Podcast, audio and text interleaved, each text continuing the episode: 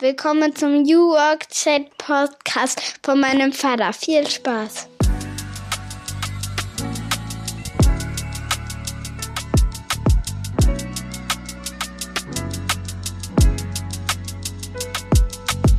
Und damit moin moin und schöne Grüße aus Rostock City, aus dem schönsten Bundesland Deutschlands, aus Mecklenburg-Vorpommern.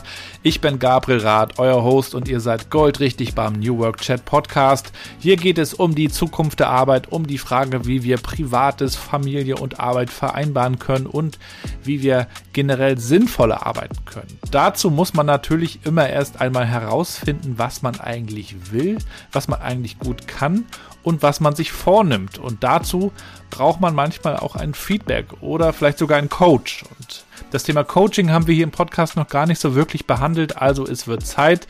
Und da freue ich mich ganz besonders, dass die Nicole Wehn heute zu Gast ist. Die Nicole ist Business Coach. Sie hilft Frauen, Unternehmerinnen erfolgreich, erfolgreich Herr zu werden. Und ich gehöre zu den Männern, die da gerne zuhören. Hören tatsächlich, denn sie hat auch einen wunderbaren Podcast. Sie ist eigentlich aus dem Marketing kommend. Sie hat lange in der Formel 1 gearbeitet und hat sich dann irgendwann selbstständig gemacht und erzählt uns hier heute im Podcast, wie sie das geschafft hat und interessanterweise, warum das Geheimnis eigentlich auch darin liegt, nicht mehr, sondern weniger zu arbeiten und so auch für die Kinder da zu sein, wenn die aus der Schule nach Hause kommen. Wie kann man also herausfinden, was man wirklich gut kann? Wie kann man damit erfolgreich werden? Und wie kann man dann am Ende auch noch die Zeit haben für die Familie? Diese Fragen hat sie sich gestellt. Sie hat wunderbare Antworten. Ich wünsche euch ganz viel Spaß mit der heutigen Folge mit Nicole Wehn. Und ich bedanke mich bei meinem Werbepartner Mandarin für die Unterstützung und würde euch gerne auch nochmal auf die Social Action Konferenz hinweisen, die ich euch auch beim letzten Mal schon ganz kurz vorgestellt habe. Die Social Action Konferenz stellt quasi die besten, coolsten Beispiele aus der Digitalisierung vor in der Wohlfahrt und Sozialwirtschaft. Eine extrem wichtige Branche, nicht zuletzt auch seit der Corona-Krise. Und Mandarin Care stellt auf der Social Action Konferenz am 4. Mai die spannendsten, inspirierendsten Cases vor. Ich packe euch den Link wie immer in die Show Notes. Ein Online-Event. Ihr könnt also ganz einfach dabei sein. 4. Mai, 13 Uhr geht's los. Jetzt Teilnahme sichern und dabei sein. Und jetzt starten wir durch mit Nicole Wehn.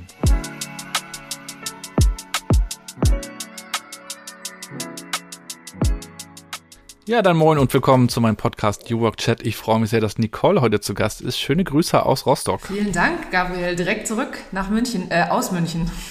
Wie geht's dir denn, Nicole? Du, heute geht's mir ja sehr gut. Ich war gerade beim Friseur. Ich habe mich extra schick gemacht für dich, ja? Das sieht man leider nicht so richtig gut im Podcast. Schade. Aber ich kann es bezeugen.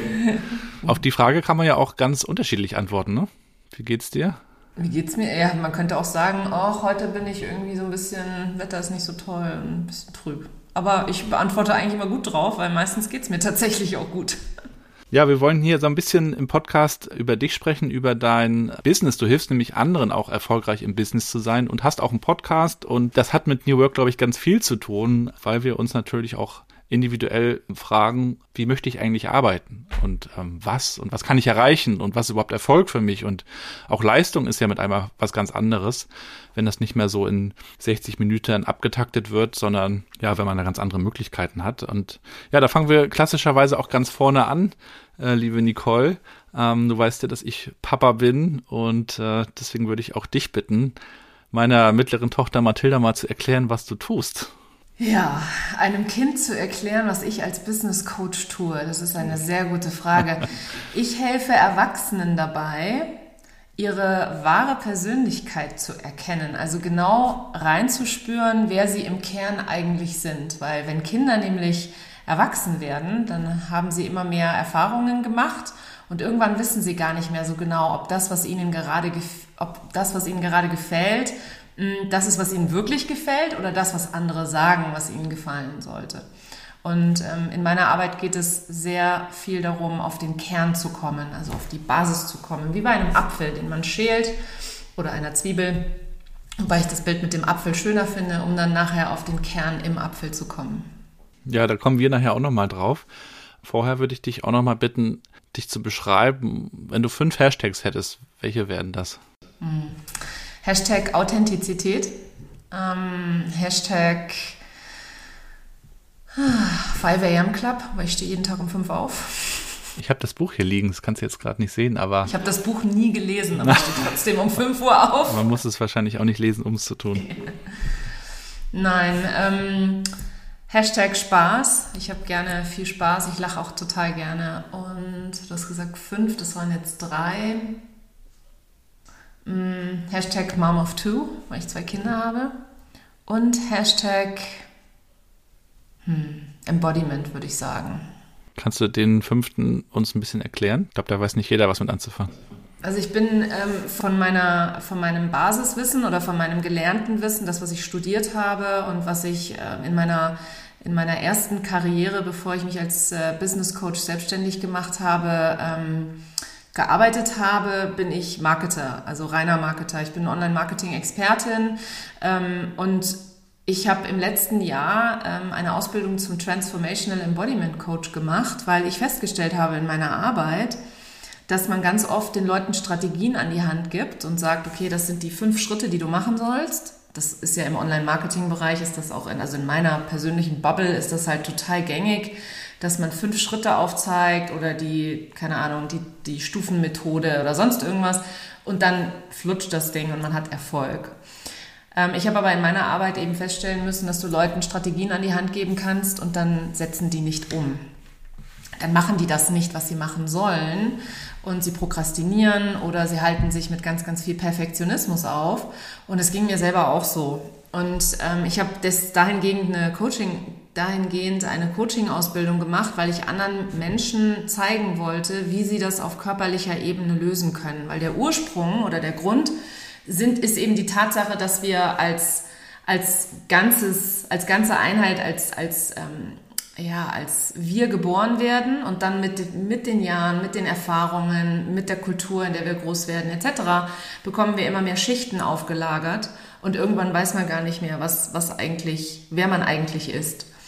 Und ähm, ja, genau darum geht es eben in meiner, meiner Arbeit. Und viele, viele Ängste und Glaubenssätze stehen uns dabei im Weg, dass wir glücklich sind, dass wir das erreichen, was wir erreichen wollen und ähm, ich glaube, ich möchte mit meiner Arbeit die Welt ein bisschen glücklicher machen, wenn du so willst. Ähm, und das ging für mich tatsächlich nur über das Embodiment, weil es reicht nicht, das zu wissen und es reicht auch nicht, diese Glaubenssätze zu erkennen oder diese Ängste.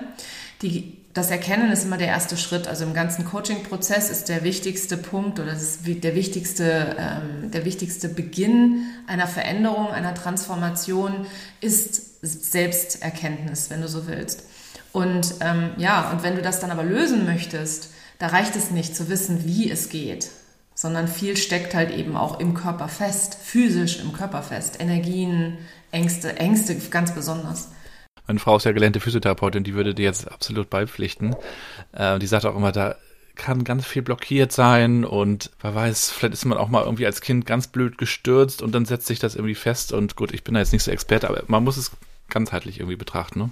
Ja, eben. Wir sind halt eben nicht nur Mindset und wir sind halt eben nicht nur Strategie und wir sind sowieso nicht lineare Menschen oder Wesen, sondern das ist ja alles äh, sehr linear, wie wir aufwachsen, sehr männlich geprägt.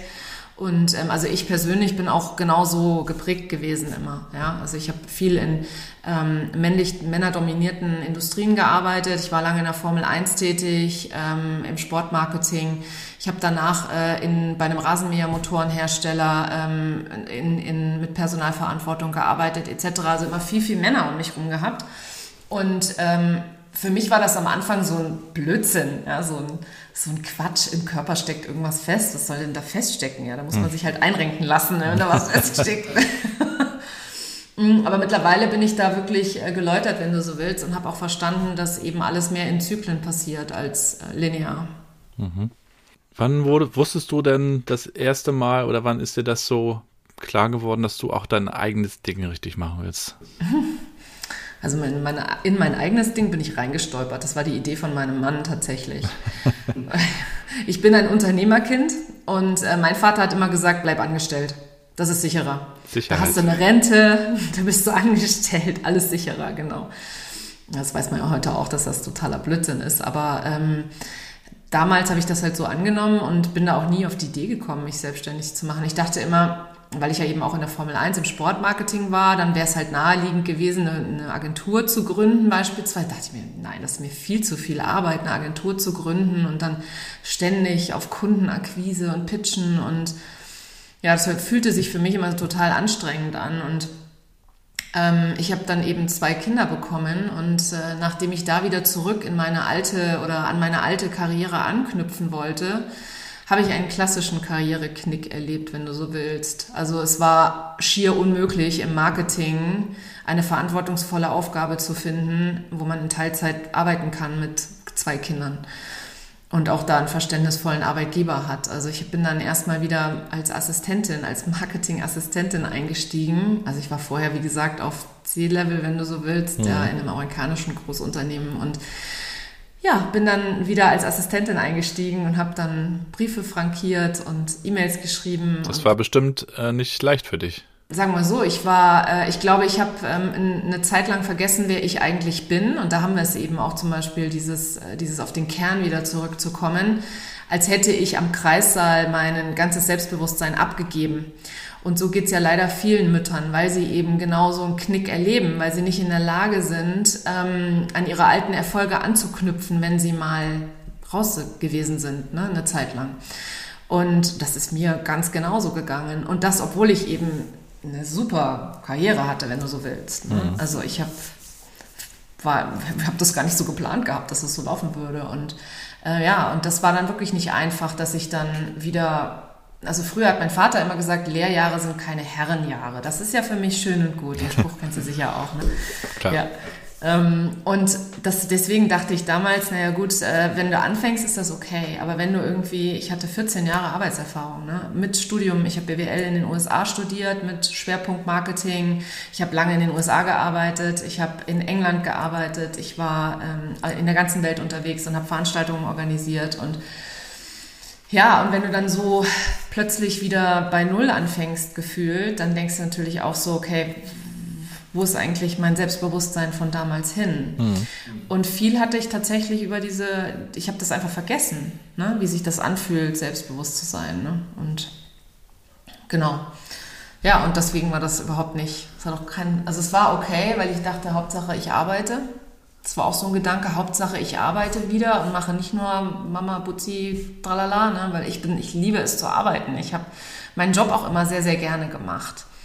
Und ich wäre auch sicherlich wieder zurückgegangen, wenn wir, ähm, also mein letzter Job war in der Schweiz und dann sind wir nach England gegangen als Expats und da habe ich die Pause gemacht und dann, als wir dann zurückkamen oder versetzt worden sind von der Schweiz ähm, nach England und nach England nach Deutschland, da wollte ich einfach wieder genauso anfangen. Und in Deutschland war es halt überhaupt gar nicht möglich, wie gesagt, einen verantwortungsvollen Job zu finden. Viele haben zu mir gesagt, sie haben noch zwei kleine Kinder, wann wollen sie denn arbeiten?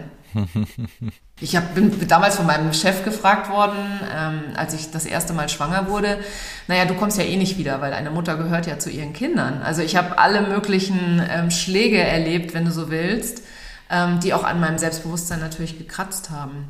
Ich habe mal eine, eine Führungskraft gehört, die hat eine Mitarbeiterin angesprochen auf einer Veranstaltung, da gab es Sekt, Sektempfang und die Mitarbeiterin hat ähm, einen Orangensaft getrunken und da hat die Führungskraft sie angesprochen, was das, was das hier werden soll. Sie wird doch jetzt nicht wohl schwanger werden, das würde jetzt überhaupt nicht passen. Da müsste man auch mal ein bisschen nach dem Arbeitgeber äh, sich abstimmen. Und dann dachte ich mir so, das ist unfassbar, aber sowas gibt's natürlich.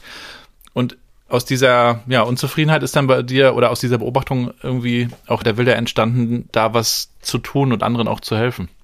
Mein Mann sagte damals, ähm, warum machst du dich nicht selbstständig? Weil ich habe das ein Jahr gemacht, wieder als Assistentin gearbeitet und dann habe ich zu ihm, ich kam irgendwann frustriert nach Hause und habe gesagt, ich kann, kein, ich kann keine Dummfuckarbeit mehr machen. Ich muss unbedingt, ich muss unbedingt wieder was tun, wo ich das Gefühl habe, ich kann was bewegen, ich kann irgendwie meiner, meiner eigenen Vision näher kommen und also da, da aber da ging es ja schon mal los, was ist überhaupt meine Vision, ja, was ist überhaupt mein Warum? Ja? Für mich war es halt jahrelang immer nur dieses ich erreiche ein Ziel nach dem anderen, wenn du so willst. Ne? Also zuerst die Ausbildung, dann die ersten Jobs, dann der nächste Job, dann der Mann, dann die Kinder und irgendwann war das dann so, okay, was will ich denn jetzt eigentlich noch? Ne? Du, wir kommen halt alle einfach an irgendwann in unserem Leben an den Punkt, wo wir uns fragen, und jetzt?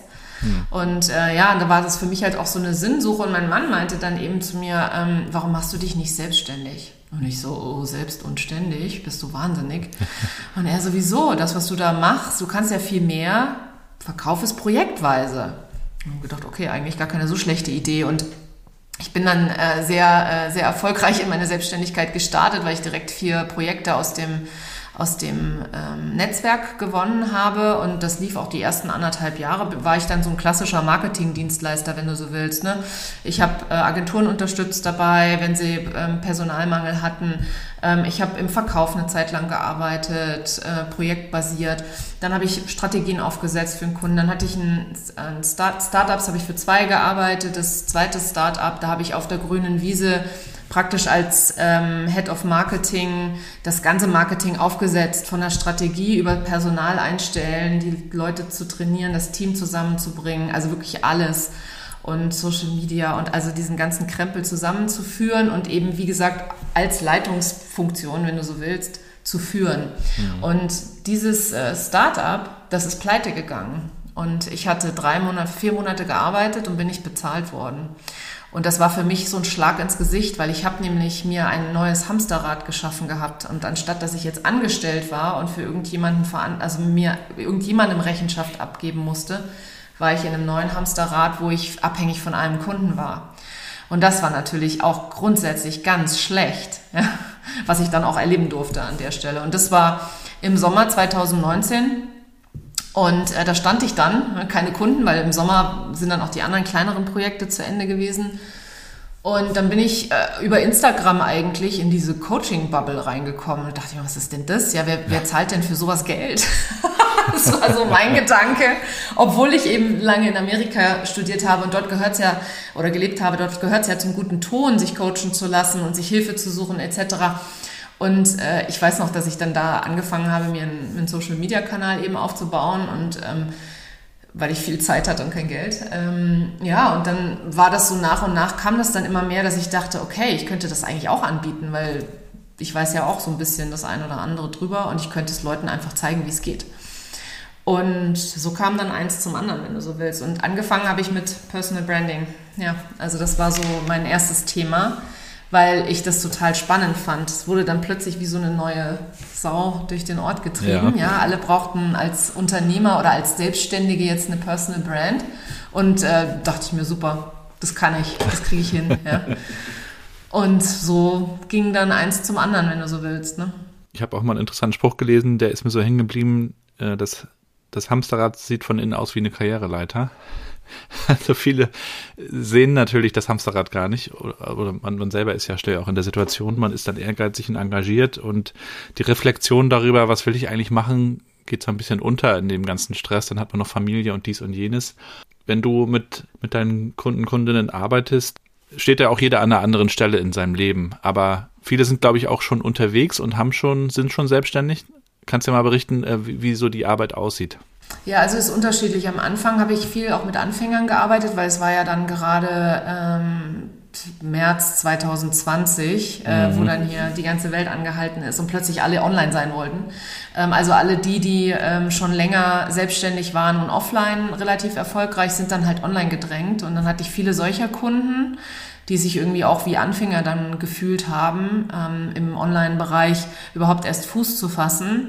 Dann habe ich mit vielen gearbeitet, die ähm, nebenberuflich selbstständig sind, weil sie eben in ihrem Job so unfassbar unglücklich sind und ihrer eigenen Leidenschaft folgen wollten. Und das ist tatsächlich immer noch eine große äh, mir folgende Gemeinschaft oder Community, wenn du so willst, ähm, von, von Angestellten, die gerne selbstständig wären und das dann, aber sich das nicht zutrauen, dass sie mit ihrer Leidenschaft tatsächlich Geld verdienen können, weil wir eben so oft so linear geprägt sind, dass wir nicht, dass uns nicht ganz klar ist oder dass wir nicht das Vertrauen haben, dass man mit Dingen, die auch nicht so sind wie Arzt, äh, Architekt, äh, keine Ahnung, BWLer, dass man auch mit anderen Dingen Geld verdienen kann, wenn du so willst. Ne? Und ähm, ja, ich arbeite mit unterschiedlichen Leuten an unterschiedlichen Punkten. Aber das Ziel ist grundsätzlich auf alle Fälle, sich eine, eine, ein Unternehmen aufzubauen, was einem finanzielle Freiheit bietet. Das ist das Ziel jeder Zusammenarbeit, die ich habe mit den Leuten. Also Unabhängigkeit, ne? Mhm. Ja. Würdest du sagen, du bist erfolgreich?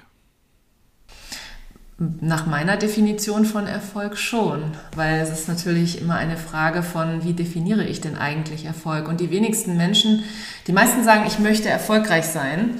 Und die wenigsten fragen sich selber dann, was bedeutet eigentlich Erfolg für mich? Und ich habe fr früher beispielsweise gedacht, Erfolg bedeutet für mich Geld. Ja. Also ich habe Erfolg mit Geld gleichgesetzt. Ich weiß aber heute, dass ähm, Erfolg für mich nicht mehr das Geld ist, sondern für mich ist es ganz klar Zeit. Zeit ist mein höchstes Gut. Ich bin Mama von zwei Kindern. Meine Kinder sind acht und elf. Und ich möchte, wenn die Kinder von der Schule kommen, dass ich dann nicht mit dem Kopf woanders bin. Ich möchte für meine Kinder da sein. Ich habe sie nicht bekommen, um sie von der Nanny großziehen zu lassen oder ständig sie nur wegzuorganisieren, sondern ich möchte gerne für meine Kinder da sein und zwar nicht nur physisch, sondern eben auch mental. Und ich fühle mich erfolgreich, wenn ich das kann, wenn ich bei meinen Kindern bin und denen aktiv zuhöre, voll engaged bin in das Gespräch mit denen und mich voll und ganz auf sie einlassen kann. Und es gab Zeiten in meinem Leben, da konnte ich das null. Da war ich hier oben im Kopf die ganze Zeit. Und, und da haben wir wieder das Thema Hamsterrad. Das, das passiert ja auch in unterschiedlichen Bereichen des Lebens. Das kann im Job passieren, es kann im eigenen Business passieren, es kann aber auch im eigenen Kopf passieren. Wenn sich dann die Gedanken ständig drehen um ähm, was mache ich als nächstes oder ich muss das noch machen oder ich habe das vergessen und so weiter und so fort. Und für mich persönlich, ich bin sehr erfolgreich. Steckst du dir selber auch noch Ziele, um deinen Erfolg zu vergrößern? Na klar.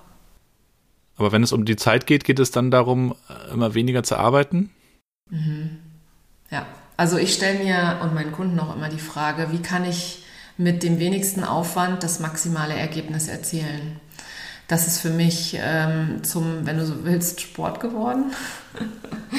ähm, und es, es hat viel auch mit dem zu tun, auf die eigene Intuition zu hören und wieder, wie gesagt, auf den Kern zurückzukommen. Wer bin ich eigentlich in mir drin? Ja, und ähm, auch seinem eigenen Gefühl zu vertrauen zu können, weil das Ding ist, Viele Menschen sagen ja, ja, ich höre auf mein Bauchgefühl oder ich vertraue meinem Bauchgefühl. Das Bauchgefühl ist aber ganz oft getrübt von eben Glaubenssätzen, Werten, Erwartungen, ähm, Dingen, die man glaubt, die man tun muss oder die man machen oder die, die man machen sollte, etc. Und äh, die Intuition dagegen ist natürlich ein, ein integrierter Kompass, der jeder, jeder von uns hat den in sich. Aber wir verlernen, auf, den, auf diesen Kompass zu hören, weil wir eben von vielen, vielen äußeren Einflüssen gesagt bekommen, wie wir unser Leben zu leben haben und das dann irgendwann als Wahrheit abspeichern und verinnerlichen. Und ähm, ja, und die Intuition ist, äh, mit, wenn man auf die Intuition hört, kann man nie falsch liegen. Braucht man einen Coach, um sein Innerstes, sein wahres Innerstes, wie du sagst, zu entdecken oder kann man das auch herausreflektieren? Das kann man alles rausreflektieren. Natürlich. Keiner braucht irgendjemanden für irgendwas. Also ich, ich kreiere ja keinen Sauerstoff für die Leute. Aber was ein Coach auf alle Fälle kann, ist einem ähm, blinde Flecken aufzeigen. Also das ist ja das mit, mit vielen Dingen, die, die unterbewusst ablaufen, die sind halt eben unterbewusst und unbewusst.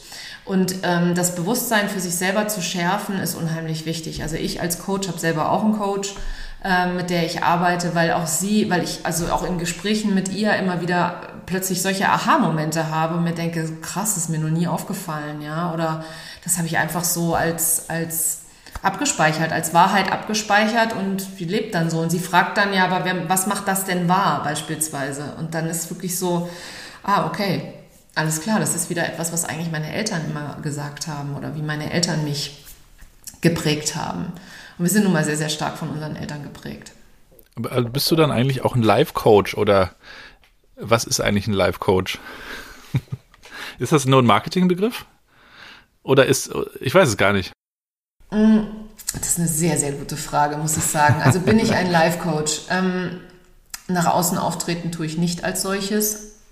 Einfach aus dem Grund, weil ähm, ich gerne Unternehmer coache oder Unternehmerinnen ja auch coache, ähm, weil die einfach schon bereit sind für dieses Wachstum. Es gibt so viele Menschen, die, die gucken nicht hin, die trauen sich auch nicht hinzuschauen und die sehen zwar in ihrem Leben ist irgendwas nicht in Ordnung, aber die würden nie auf die Idee kommen, ähm, hinzuschauen, ob das an ihnen liegt, sondern wir, wir suchen ja gerne auch dann die Schuldigen im Außen oder sind in so einer Opferhaltung drin, so wir können nichts ändern, weil und wir, wir geben dann irgendwelche Umstände als Grund an.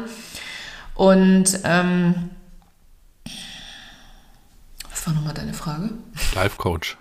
Aber du bist natürlich dann ganz schnell beim sogenannten Leben fernab oder auch verbunden natürlich mit der Arbeit. Also wo kommt man her? Was hat einen geprägt? Ne, was sind die Erwartungen, wie du sagst? Es ist schon zusammenzudenken.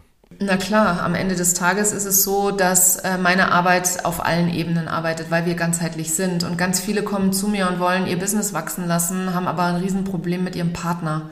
Da reden wir sicher in den Coaching-Sessions nicht über die Arbeit, weil das ist so allumfassend beeinflussend, dass es gar nicht, dass sie gar nicht in der Lage sind, sich so richtig zu konzentrieren und dann auch so richtig Fokus auf das Business zu legen. Und Fokus ist ganz wichtig, weil wo unser Fokus liegt, dahin, dahin fließt unsere Energie und das ist das, was wir kreieren, was wir schaffen, was wir verändern. Und ähm, ja, wie gesagt, also es ist ganz oft so, dass ich mit den Leuten dann plötzlich über ihre Ehen rede und dann mehr in einer Paartherapie sitze, ohne den Partner, ähm, was aber ganz normal ist. Also es ist einfach wirklich ähm, prägend. Und ich werde dann auch immer von den Leuten gefragt, so ja, also redest du mit all deinen Coaching-Kunden über, über deren Privatleben? Ich so, na klar. Würde man nicht erwarten, wann ein Business Coach, wenn man es nicht kennt. Würde man nicht, nee, aber ich bin auch dahingehend ausgebildet. Also diese Transformational Embodiment Coaching Ausbildung, die ich gemacht habe, ist am Ende des Tages eine Live-Coaching Ausbildung, die ich jetzt auch im Business anwende, wenn du so willst. Ich habe bisher immer gedacht, jeder hat ähm, eine Prägung. Ich weiß auch nicht, wie das mit der Vererbung ist. Das kannst du mir auch gerne mal erklären. Wie viel äh, bekommt man eigentlich mitgegeben und wie viel ist nachher geprägt? Ist das unterschiedlich? Also in meiner Definition jetzt nicht. Ähm, Prägung ist, also per, so wie ich Prägung verstehe, ist es das, was wir von zu Hause mitnehmen. Wie wir geprägt werden von unserem Umfeld, von unserer Kultur, von den Menschen, die äh, uns erziehen, ähm, von unseren Freunden und Erlebnissen eben von der Schule und so weiter. Und äh, das, das macht natürlich ganz viel aus, weil alles, was wir wissen oder zu wissen glauben. Alles, was wir als Wahrheiten abgespeichert haben, das kommt alles aus unserer Kindheit. Also in den ersten sechs Jahren passieren eigentlich die, die beeinflussendsten Dinge in unserem Leben. Und alles, was wir da abspeichern, weil wir da noch nicht in der Lage sind, ähm, wirklich ähm, zu denken und das einzuschätzen, sind wir ja sehr lange nicht, bis wir, glaube ich, zwölf sind. Mm, und ja, und solange die Dinge dann da in dieser Zeit passieren, sind die da natürlich abgespeichert. Und das ist also in meiner Definition Prägung. Wie definierst du es denn? Ich weiß es nicht genau. Das kennt man ja auch so im, im, Miteinander. Ja, das hat er von seinem Opa oder das hat er geerbt. Der ist jetzt so, ne? Aber ich glaube auch, dass die Prägung wahrscheinlich den allermeisten Teil ähm, ausmacht. Aber ich weiß es nicht. Keine Ahnung. Ja, das, das Ding ist, wenn jemand sagt, der ist halt so oder der war schon immer so, ist das eine bewusste Entscheidung, das zu glauben. Weil kein Mensch ist entweder so oder so. Er kann, also jeder kann jeden Tag entscheiden, einen neuen Weg zu gehen. Es muss keiner so bleiben, wie er die letzten 40 oder 50 Jahre war. Kann, jeder kann jeden Tag entscheiden, sein Leben zu verändern, sich selber zu verändern. Aber das ist nun mal unangenehm. Deswegen bleiben viele Leute in dieser Komfortzone, die ihr Leben ist, und geben lieber anderen die Schuld dafür, dass alles nicht so läuft, wie sie sich vorstellen. Vielleicht ist es der Arbeitgeber, vielleicht ist es, ähm, keine Ahnung, der Vater äh, oder sonst. Also es ist halt grundsätzlich immer jemand anderes schuld. Man findet immer die Gründe, ne, warum das jetzt nicht geht. Genau. Und keiner von uns ist das Opfer seiner Umstände. Keiner von uns. Keiner von uns kann jeden Tag entscheiden, Dinge anders zu sehen, Dinge zu verändern. Und wenn dir das mal so richtig, wenn das, also wenn das mal so richtig einsinkt und man so ein bisschen diesen, diesen esoterischen Touch wegnimmt, den so eine Aussage, wo, bei, bei der so eine Aussage mitschwingt, mm, dann wird es erstmal richtig klar, weil ich kann zum Beispiel jede Situation anders bewerten, je nachdem, wie ich die Welt sehe und durch welche Brille ich die Welt sehe. Und unsere Werte sind da ganz beeinflussend tatsächlich. Werte beeinflussen äh, 90 Prozent unseres Tun, Handelns und Denkens. Und 95 Prozent der Dinge, die wir jeden Tag tun, sind unterbewusst. Die sind nicht bewusst. Oder hast du heute Morgen darüber nachgedacht, äh, wie du dir die Zähne heute putzt oder ob mhm. du sie dir putzt? Ja, ich habe das sogar manchmal, dass ich Auto fahre und dann an der Ampel ankomme und gar nicht genau mehr weiß, wie die Straße war, auf der ich gefahren bin, weil das so richtig spooky eigentlich schon, ne? Unterbewusst einfach abläuft, weil du die Straße schon tausendmal gefahren bist, ne?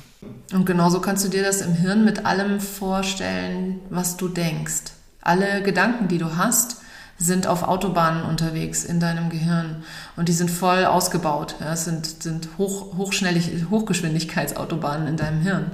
Und ähm, da natürlich neue Wege zu, zu fahren, braucht kostet Arbeit. Das ist wie, also kannst dir wirklich so vorstellen, ähm, wie eine, eine, hoch, äh, eine hochtechnologisierte Autobahn und im Vergleich dazu gibt dir jemand eine Schippe und sagt, bau da mal eine neue Straße.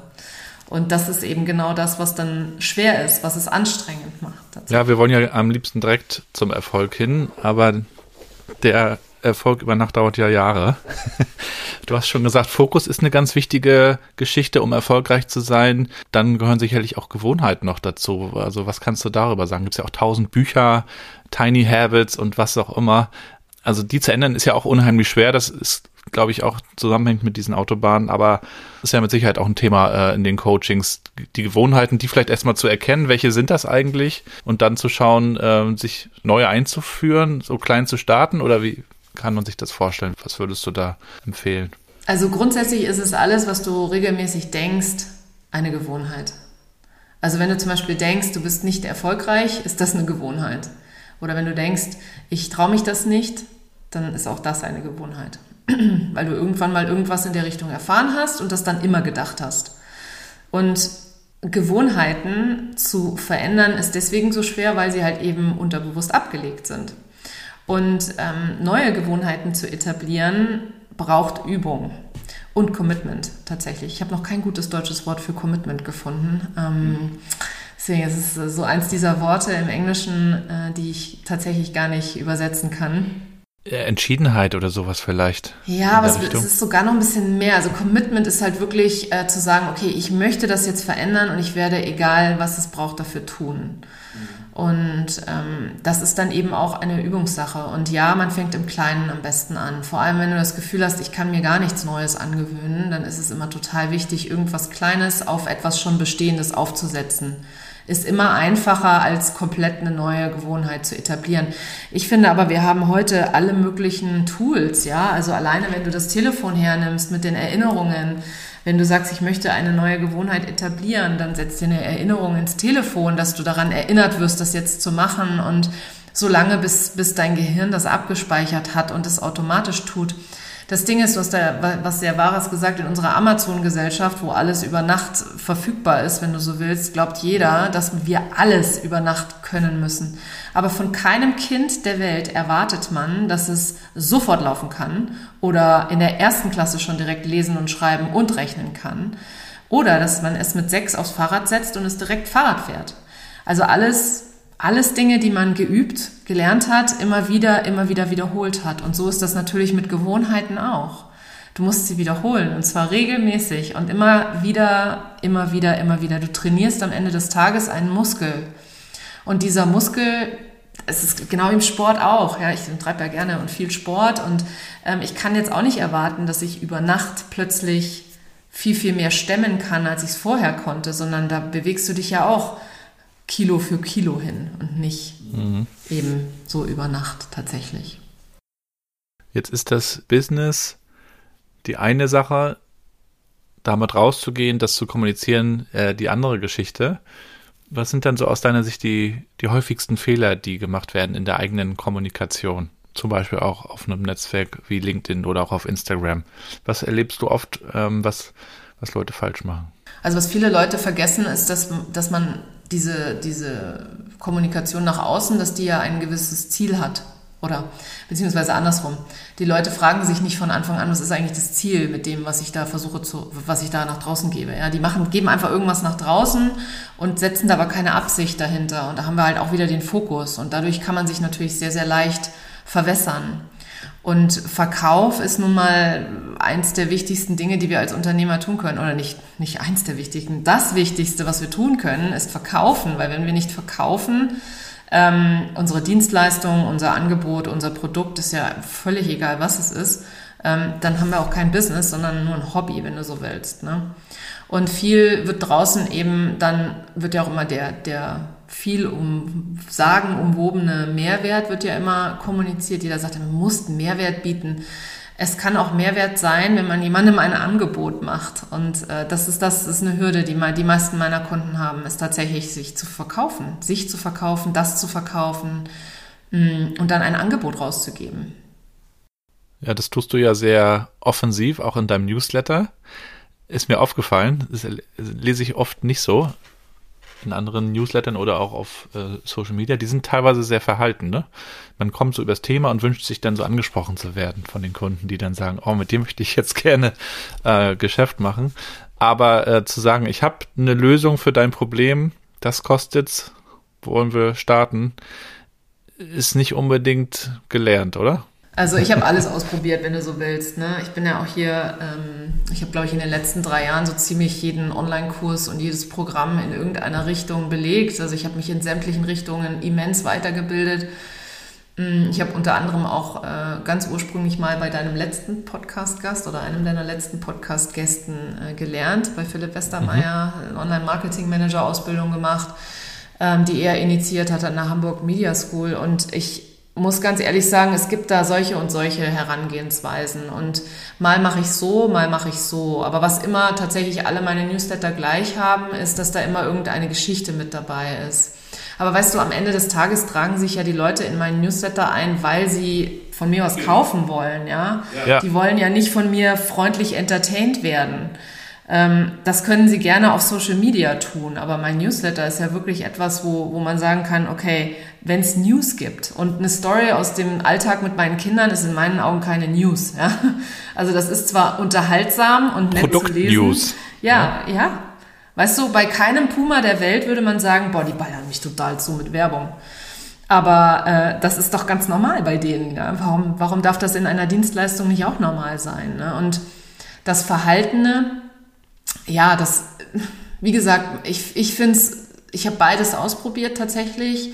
Und ähm, das Verhaltene hat sich am Anfang für mich besser angefühlt, lag aber auch daran, dass ich wahnsinnig viele Glaubenssätze hatte, was Geld angeht, was Verkauf angeht, was ähm, angeht, mich zu trauen, mich zu zeigen und, und das authentisch zu machen. Ne?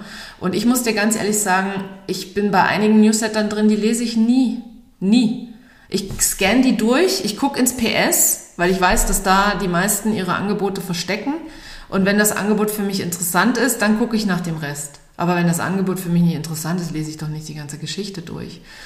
Also ich weiß, dass das vor zehn Jahren mal so richtig, richtig trendy war, Newsletterlisten aufzubauen, wo die Leute mega entertained sind vom eigenen Newsletter. Aber was bringt's mir, wenn mir die Leute schreiben, ey, so ein geiler Newsletter, aber nie bei mir kaufen? Ja, ich finde, äh, darüber hinaus kommen Newsletter gerade so ein bisschen zurück. Es war ja auch lange total äh, verpönt und äh, man war total genervt von E-Mail sowieso und Newsletter waren sehr spammig. Aber die jetzt mit relevantem Content ähm, zu machen, finde ich eigentlich eine, eine super Sache. Zum Thema Personal Branding auf LinkedIn ist auch Teil des Coachings, dass du äh, darüber sprichst und äh, quasi eine Marketingberatung auch machst, ja. Man kriegt den Online-Marketer und Strategen nicht aus mir raus. Das ist auf jeden Fall so, hängt doch einfach alles zusammen. Und ähm, wenn, du, wenn du ein eigenes Business hast und es wachsen lassen willst, dann kommst du unweigerlich um, du kommst einfach nicht drum herum. Also musst dich einfach auf den Social Media Plattformen positionieren und zeigen. Und dadurch ist das immer mit dabei. Na klar, LinkedIn funktioniert anders als Instagram. Also Instagram und LinkedIn sind bei mir ja gleich auf. Ich bespiele sie auch beide gleich stark. Ähm, probiere da auch immer wieder unterschiedliche Dinge aus. Also mal den gleichen Content, also exakt den gleichen Content. Dann probiere ich es mal ähm, anders aus. Im Moment habe ich wieder so eine Phase, wo ich es gleich mache, einfach auch aus Zeitmangel. Ähm, und, äh, und dann gebe ich mal wieder ein bisschen mehr Energie in den einen Kanal und wieder in den anderen. Also eins meiner Hauptlearnings an der Stelle ist tatsächlich, ähm, dass man sich auf einen einzigen Kanal konzentrieren sollte. Und wenn LinkedIn der Kanal ist, weil man eben beispielsweise angestellt ist, da wählen ja viele eher LinkedIn als äh, sonst irgendeinen anderen Kanal, mm, dann macht es auf jeden Fall auch Sinn, dort ähm, die ganze Energie reinzustecken und nicht zwei Kanäle parallel laufen zu lassen, so wie ich das jetzt mache. Weil ich sehe immer, je mehr Liebe und Energie ich in einen Kanal reingebe, umso mehr wächst er natürlich, umso mehr wächst die Community, umso mehr habe ich Anfragen und der Austausch ist größer. Und ich, mir persönlich macht halt Insta mehr Spaß. Gibt es da noch abschließend so einen goldenen Tipp, den du mitgeben kannst, äh, wenn man sich mit dem Thema Personal Branding beschäftigt, wenn man anfängt? Kann man ja in tausend Richtungen gehen. Also da wirst du ja auch zugemüllt auf, auf LinkedIn von äh, selbsternannten Social Selling Experten und so weiter und so fort. Welchen Tipp würdest du mitgeben? Was ist wichtig? Einen einzigen darf ich nur geben. Kannst auch zwei Oha. geben. Darf auch zwei geben. Also Also ich würde immer mit äh, den eigenen, also für mich fängt, egal was man vorhat, immer alles mit den Werten an, tatsächlich. Also Wert, welche Werte habe ich, ähm, welche Werte steuern mich und welche Werte möchte ich haben. Weil viele ähm, entdecken ihre Werte und dann sagen sie, naja gut, ich bin halt so. Aber nein, so ist es nicht. Das hatten wir ja vorhin schon. Du kannst jederzeit entscheiden, dass wenn jetzt der eine Wert nicht in deinen Werten zu entdecken ist, aus welchem Grund auch immer, dass du dann eben sagen kannst, okay, ähm, ich wähle jetzt einen anderen Wert und mache den zur Priorität. Und der zweite Tipp ist Fokus. Wirklich ganz klar mir zu überlegen, was will ich denn eigentlich damit erreichen? Was ist mein Ziel? Möchte ich damit Kollegen beeindrucken, potenzielle Arbeitgeber ähm, ansprechen? Möchte ich als äh, Thought Leader gelten? möchte ich mir ein eigenes Business aufbauen, also nebenher möchte ich äh, bekannter werden. Also das ist, das ist wirklich eine, eine absolut grundsätzliche Frage. Was will ich denn eigentlich mit diesem Kanal erreichen? Und ich bin der Meinung, nicht jeder, nicht jeder ist gemacht dafür, für Social Media tatsächlich. Ähm, da muss schon ein richtiger Drive dahinter liegen, vor allem als Angestellter. Also viele bespielen das ja in dem Stil, als dass sie sich dort bewerben, viel behaupten, aber wenn wir auf das Thema Glaubwürdigkeit kommen, das muss man ja auch lernen, sich glaubwürdig zu präsentieren oder auch zu kommunizieren, ohne dass man jetzt einen Seelenstriptease macht oder total ins Private abgleitet. Ähm, das machen ja dann auch viele. Gerade auch auf Instagram natürlich.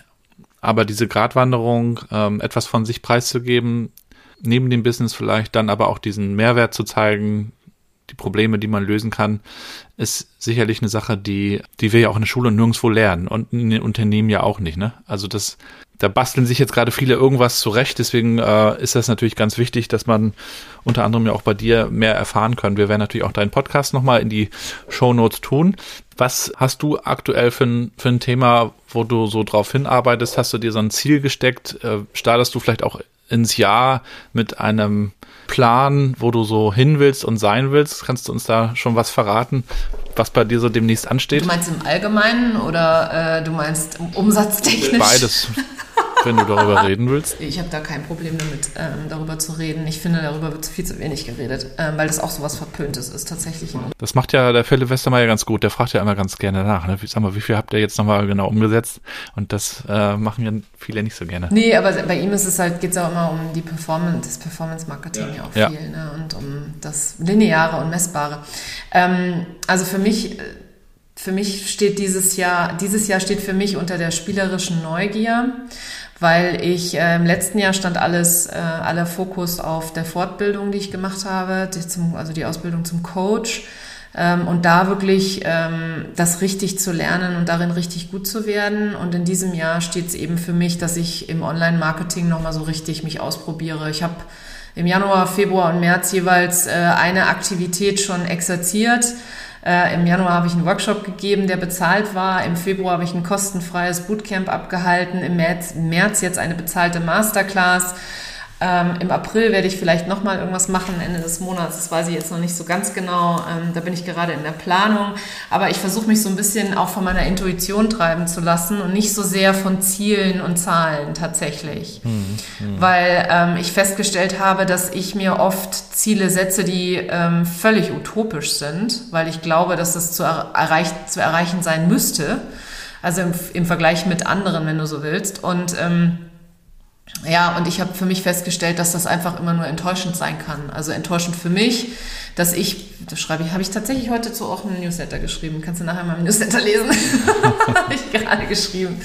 Ähm, ja, dass ich, äh, dass ich da einfach dann auch immer die, immer wenn ich das nicht erreiche, wenn meine Ziele nicht erreicht habe in der Vergangenheit, habe ich ähm, das Gefühl gehabt, nicht gut genug zu sein, nicht schnell genug zu sein, ich müsste schneller sein und so weiter und so fort. Und ich habe einen immensen Erfolg gehabt, äh, Zahlen monetär, wenn du so willst. Ich bin 2020 von 0 auf 100.000 gegangen in meinem Online-Business. Ich habe das im letzten Jahr verdoppelt.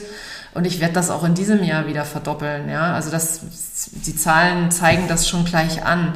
Nur das Ding ist, wenn ich mir halt am Anfang des Jahres ein Umsatzziel setze von einer halben Million, dann bin ich total verbissen dahinter, wie so eine, wie so eine Hochleistungssportlerin, die dann versucht, noch schneller, höher, weiter und besser zu werden. Und darum geht's ja eben nicht in meiner Arbeit. Es geht darum, die richtigen Dinge zu tun und nicht mehr zu tun. Und ähm, wie gesagt, habe ich für mich selber festgestellt, dass da ein Ziel sehr kontraproduktiv sein kann. Weil wenn ich es nicht erreiche, dann passiert ja nichts. Wie gesagt, ich kreiere keinen Sauerstoff und wenn ich die halbe Million nicht erreiche, dann erreiche ich sie halt nächstes Jahr. Ja, also das für mich ist da ganz klar ähm, auch für mich selber die Selbsterkenntnis immer wieder da, dass ich aufpassen muss, wie ich mir die Ziele setze. Und so geht es vielen Menschen tatsächlich. Und was ich vor allem mache, wenn ich das Ziel nicht erreiche. Also erstens mal die Frage, ist mein Ziel überhaupt realistisch? Und dann die zweite Frage, ähm, was passiert, wenn ich es nicht erreiche? Und wenn ich das für mich beantworten kann mit, dann passiert nichts, dann ist die Welt in Ordnung an der Stelle. Dann kann ich da mit Freude rangehen und mit Spaß.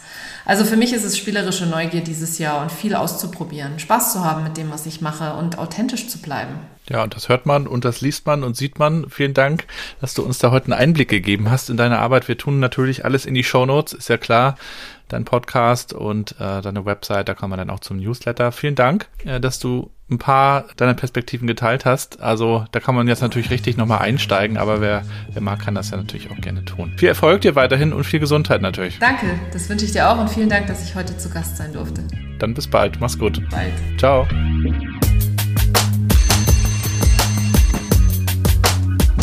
Und damit sind wir auch schon am Ende der heutigen Episode Nummer 102 mit Nicole Wehn, die übrigens bei LinkedIn und Instagram ziemlich aktiv ist, wie ihr gehört habt. Folgt ihr mal, ich packe euch alles wie immer in die Shownotes.